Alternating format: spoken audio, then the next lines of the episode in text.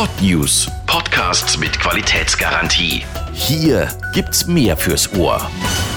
Schokosahnetorte, eine süße Limo oder zwischendurch ein paar Gummibärchen. Viele von uns sind kleine Naschkatzen. Das bleibt aber nicht immer folgenlos für uns. Wer zu viel Zucker zu sich nimmt, merkt das an der einen oder anderen Speckrolle oder im Mund an Zahnschmerzen, Löchern oder irritiertem Zahnfleisch. Ganz verzichten wollen wir auf die süße Sünde natürlich nicht.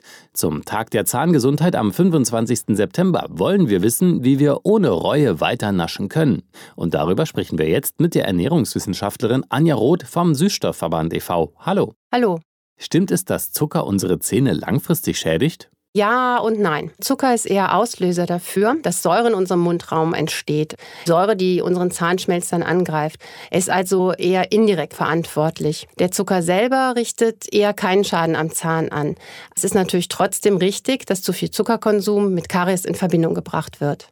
Okay, was genau passiert denn in unserem Mund, wenn wir Zucker essen? Der Zucker alleine ist nicht das Problem, sondern Karies entsteht nur dann, wenn der Zucker auf säurebildende Bakterien im Mund trifft. Die sind wiederum in den Belägen angesiedelt. Und wenn die dann ausreichend Zeit haben, dann wirken die eben auch zerstörerisch. Also die Bakterien wandeln den Zucker erst in Säure um und diese Säuren entkalken dann den Zahnschmelz.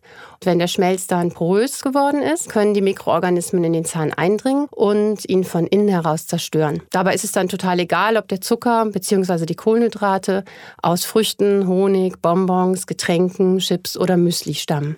Welche Lebensmittel sind besonders schlimm für unsere Zähne? Im Prinzip alle Lebensmittel, die Zucker enthalten, also nicht nur Schokolade, Weingummi und Kuchen, die sind besonders zahnschädlich, wenn sie dann auch noch lange am Zahn kleben, wie Karamell oder Lakritz oder Honig. Bei Früchten kommt noch hinzu, dass sie Säure enthalten. Das heißt nicht, dass man auf Obst verzichten soll, aber wenn man schon Zitrusfrüchte und Säfte zu sich nimmt, dann sollte man das nicht so mehrfach über den Tag verteilt machen. Das klingt ja alles nicht so rosig. Was kann ich als Naschkatze tun, um meine Zähne zu schützen? Allem voran kommt man natürlich an einer entsprechenden Zahnpflege nicht vorbei. Darüber hinaus haben Sie natürlich immer, wenn Sie Speisen und Getränke selber zubereiten, die beste Kontrolle darüber, was drin ist. Das heißt, wenn Sie einen Kaffee süßen oder sich einen Nachtisch zaubern, entscheiden Sie, womit Sie das tun. Und anstelle von Zucker können Sie auch Süßstoffe verwenden. Die haben keine oder kaum Kalorien und schädigen die Zähne nicht.